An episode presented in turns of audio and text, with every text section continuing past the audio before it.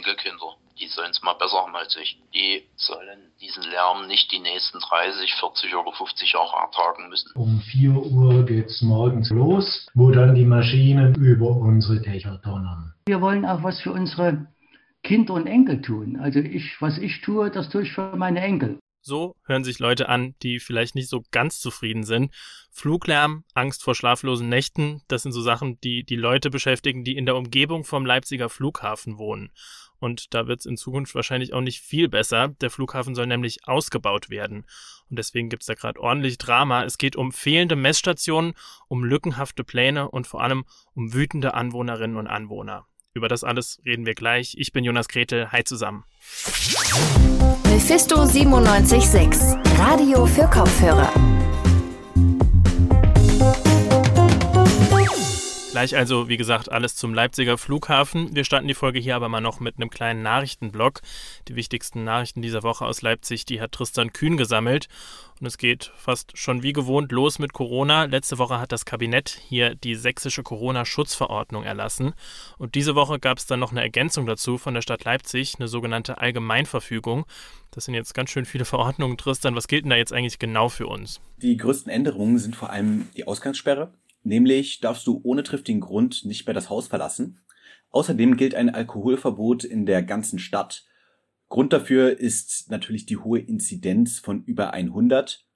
Die Verordnung gilt seit dem 7. April, also seit Mittwoch, und ist erstmal gültig bis zum 18. April.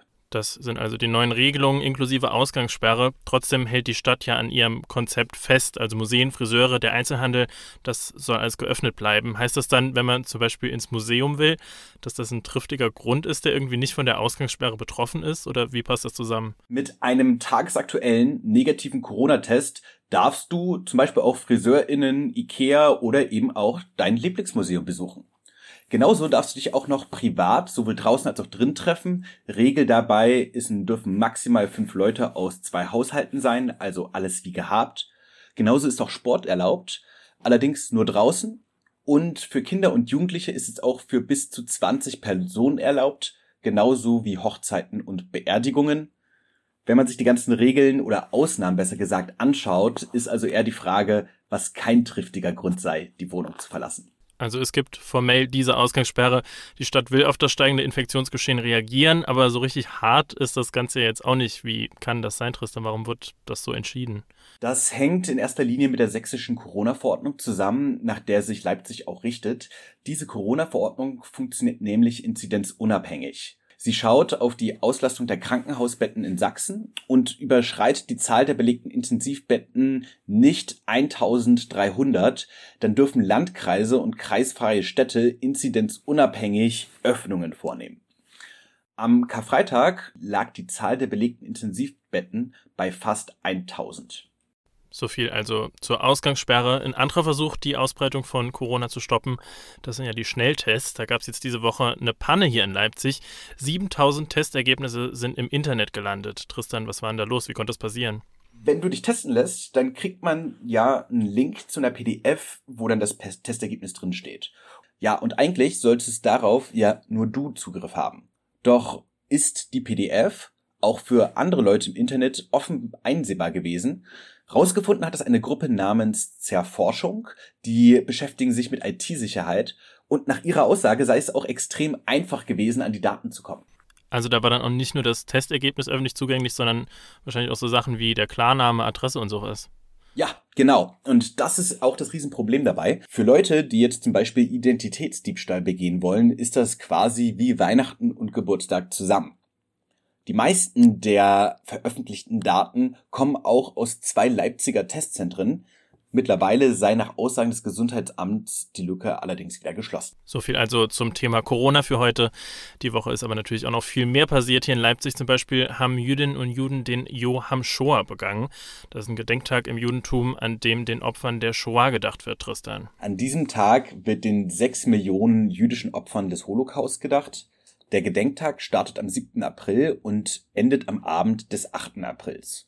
Auch bei uns in Leipzig fand eine Gedenkveranstaltung der jüdischen Gemeinde im Ariowitsch-Haus statt. Und wie hat das da ausgesehen gestern? Die Gedenkveranstaltung wahrscheinlich anders als normal in Zeiten von Corona. Also normalerweise beginnt er, zumindest in Leipzig, mit einer Schweigeminute vor der Terrasse des Ariowitsch-Haus, gefolgt von einem Marsch des Lebens durch die Innenstadt. Aufgrund der Corona-Pandemie konnte man den Tag dieses Jahr allerdings nur im Internet erleben, und zwar auf der Internetseite des Ariowitsch-Hauses im Livestream. Jolt Baller, Rabbi der israelitischen Gemeinde in Leipzig hat mir erklärt, dass dieser Tag aber von den jeweiligen jüdischen Gemeinden weltweit auch ganz unterschiedlich begangen werden kann. Weil dieser Tag nicht so alte, äh, klassische Traditionen hat wie die jüdische Feiertage oder andere jüdische Gedenktage, die schon mehr als tausend Jahren existieren. Dieser Tag, Yom HaShoah, ist äh, sehr von Gemeinden abhängig ist. Denn dieser Gedenktag existiert erst seit 1951. Rabbi Jolt Baller hat mir erzählt, dass es allerdings ein paar Traditionen gibt, die in den meisten Synagogen und jüdischen Gemeinden an diesem Tag existieren.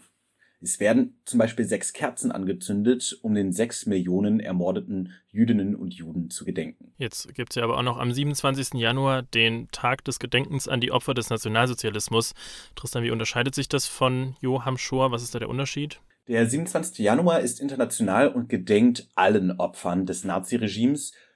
Yom HaShoah ist dagegen ein israelischer Gedenktag. Der ist dann speziell den jüdischen Opfern des Holocaust gewidmet.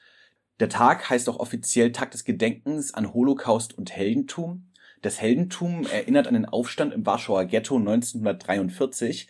Der ist äußerst brutal niedergeschlagen worden, aber zeigt eben, dass es auch deutlichen Widerstand von Jüdinnen und Juden gegen das Naziregime gab. Und das ist Rabbi Balla auch sehr wichtig herauszustellen. Es sei zwar wichtig, den Opfern zu gedenken, aber er möchte, dass man diesen Tag auch mit etwas Positivem verbindet, nämlich dem vehementen Widerstand gegen Hass und Gewalt. Wir möchten auch nicht dem Opfer sein. Wir möchten einfach Zeichen stellen, dass äh, die Welt beachten soll, wenn wir einander hassen und wir, egal welche äh, Minderheiten, egal welche Gruppen, diese Art von Hass und diese Art von Einstellung gegen Menschen zu sein, das führt nirgendwo, das führt nur zu Zerstörung unserer Gesellschaft. Von der Vergangenheit zu lernen. Das ist das Ziel von Rabbi Balla, aber eben sich nicht davon lähmen zu lassen, sondern konstruktiv unsere Gesellschaft zusammen weiterzuentwickeln. Das sagt Tristan Kühn. Vielen Dank dir schon mal für die Infos. Und hier geht's jetzt weiter mit unserem nächsten Thema. Bis auf ein paar Leute, die meinen, es wäre gerade eine gute Zeit, Urlaub auf Mallorca zu machen, gibt es ja im Moment eigentlich wenige Leute, die fliegen. Trotzdem sind auch jetzt in Corona-Zeiten ziemlich viele Flugzeuge unterwegs, gerade auch hier bei uns in Leipzig. Der Flughafen hier ist der zweitgrößte Frachtflughafen Deutschlands und der soll jetzt auch noch ausgebaut werden. Da gibt es jetzt natürlich erwartungsgemäß ordentlich viel Konflikte und mit der ganzen Thematik hat sich meine Kollegin Viktoria Rauchhaus beschäftigt. Viktoria, über den Ausbau haben wir schon mal gesprochen hier im Podcast. Kannst du trotzdem noch mal kurz zusammenfassen? Zusammenfassen, um was es da geht, was da genau geplant ist? Ja, also der Flughafen möchte seine Kapazitäten deutlich erweitern. Dafür werden zum Beispiel mehr Abstellflächen für Flugzeuge und neue Rollwege gebaut. Und dabei ist das Ziel eben vor allem die Starts und Landungen in der Nacht um mehr als die Hälfte zu erhöhen. Also noch mehr Flüge in der Nacht, das bedeutet natürlich auch noch mehr Lärm. Deswegen gibt es ja jetzt auch schon seit langem Beschwerden von Anwohnerinnen und Anwohnern, was sagen die zum geplanten Ausbau.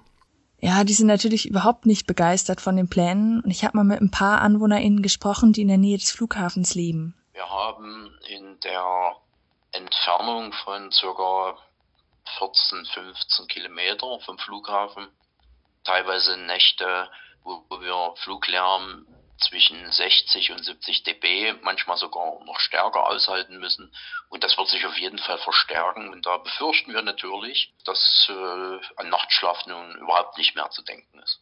Viele fühlen ihre Bedenken auch bei der Entscheidung zum Ausbau überhaupt nicht ernst genommen. Das sagt einer der Anwohner. Aber stimmt das, Viktoria? Kann man das so sagen? Also, dass Beschwerden nichts bringen, kann der Ausbau trotzdem einfach so stattfinden? Ja, das kann man noch nicht sagen. Im Moment läuft da noch ein sogenanntes Planfeststellungsverfahren. Das bedeutet, der Flughafen hat einen Antrag geschrieben und die ganzen betroffenen Gemeinden mussten den jetzt durcharbeiten und sich entscheiden, ob sie dem zustimmen oder nicht. Den Antrag konnten im Grunde auch alle Bürgerinnen und Bürger einsehen, aber da gab es eben auch viel Kritik, weil man sich mit den Ausgangsbeschränkungen ja eigentlich nicht richtig informieren kann. Wegen Corona können ja auch keine Infoveranstaltungen und solche Sachen stattfinden. Jetzt hat der Flughafen auch einen Antrag geschrieben, dem die Gemeinden zustimmen konnten oder eben nicht. Da haben Kritikerinnen und Kritiker noch angemerkt, dass es für die Anwohner eigentlich nicht möglich war, sich zu informieren, eben wegen der Ausgangsbeschränkungen. Aber wie dem auch sei, die haben abgestimmt. Was war denn da das Ergebnis? Haben die Gemeinden diesem Planfeststellungsverfahren zugestimmt oder nicht? Nee, alle 17 Gemeinden, also auch Leipzig, waren der Meinung, dass da wirklich nochmal nachgebessert werden muss. Unter anderem beim Lärmschutz waren viele Dinge eben noch unklar. Auch die Bürgerinitiative gegen die neue Flugroute, die sich schon lange gegen den Flughafen einsetzt, hat sich damit beschäftigt. Und der Pressesprecher der Bürgerinitiative Matthias Zimmermann sagt dazu, Das haben wir auch festgestellt. Wir haben ja 3500 Seiten des Planfeststellungsverfahrens durchgearbeitet und wir haben gravierende Mängel festgestellt in der Erarbeitung. Es sind zum Beispiel Messergebnisse, äh, nicht mit berücksichtigt wurden in, in, in Litschena Stameln, die wir schon lange anmahnen. Und das zieht sich eigentlich so durch die ganzen Unterlagen, die der Flughafen dort eingereicht hat. Es sind Messergebnisse nicht mit berücksichtigt worden, hat der Sprecher da gerade gesagt. Was ist denn da los, Viktoria? Was hat er da gemeint? Ja, also der Flughafen ist gesetzlich dazu verpflichtet, zehn Lärmmessstationen zu betreiben. Davon liegt aber nur eine im Stadtgebiet Leipzig, nämlich in Hohenheida. Bert Sander von den Grünen sagt dazu. Man muss sich vor Augen führen, der, der nächtliche Frachtflugverkehr findet im Grunde genommen zu 100 Prozent auf der südlichen Start- und Landebahn des Flughafens statt. Also tatsächlich die Land Start- und Landebahn, die gerade den Norden äh, Leipzigs ganz besonders ja, betrifft. Und hier gibt es keine einzige Messstation. Und um dann eben doch Fluglärmdaten in Leipzig zu bekommen, betreibt der Flughafen zusätzlich noch drei mobile Messstationen. Und mit diesen Messstationen wurden von Juni bis Oktober 2020 in Lütschena Stameln Messungen durchgeführt. Wir wissen halt nur die Ergebnisse nicht. Und da meinen unter anderem die Grünen, dass es eben danach aussieht, als würde der Flughafen die Messergebnisse zurückhalten, weil sie eben viel zu hoch seien. Okay, aber wenn der Flughafen seine Messergebnisse nicht rausrückt, könnte dann nicht einfach die Stadt ihre eigenen Messstationen aufbauen? Genau das haben die Grünen auch kürzlich vorgeschlagen. Die haben beantragt, dass die Stadt fünf eigene Messstationen betreibt, aber der Antrag wurde vom Stadtrat aus Kostengründen abgelehnt. Gut, jetzt haben wir ja ganz viel über die Bedenken gehört von Anwohnenden und von der Initiative. Aber was sagt denn der Flughafen zu der ganzen Sache? Ja, zu der Sache mit den Messergebnissen in Lütschener Stameln erklärte der Sprecher des Flughafens Thomas Reinhold in einem schriftlichen Statement. Eine unkommentierte Veröffentlichung der Messdaten allein, ohne dass mögliche Sachzusammenhänge klar sind, wurde nicht als sinnvoll bewertet. Die Auswertungen und weitere lärmphysikalische Berechnungen laufen noch. Ergebnisse werden für Mai, Juni 2021 erwartet. Und die haben ja auch was zu der lückenhaften Einreichung der Ausbaupläne gesagt. Inzwischen hat die Debatte über Details des Antrags begonnen.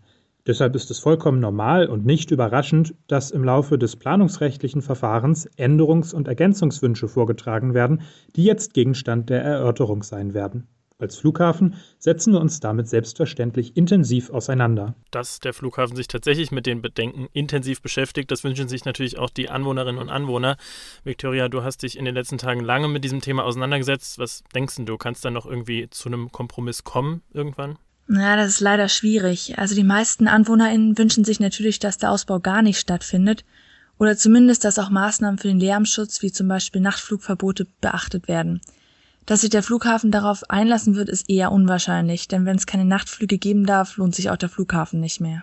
Also eine ziemlich verfahrene Situation. Da wird sich noch einiges tun in den nächsten Wochen und Monaten. Viktoria, vielen Dank dir für die Infos. Und das war's dann auch mit unserer Folge Radio für Kopfhörer hier am 9. April. Danke noch an Eva Heiligensetzer, die das Ganze heute organisiert. Uns gibt's dann wie gewohnt am Montag wieder mit einer neuen Folge. Bis dahin wünsche ich euch schon mal ein schönes Wochenende. Macht's gut, bleibt gesund und bis demnächst. Mephisto 976, Radio für Kopfhörer.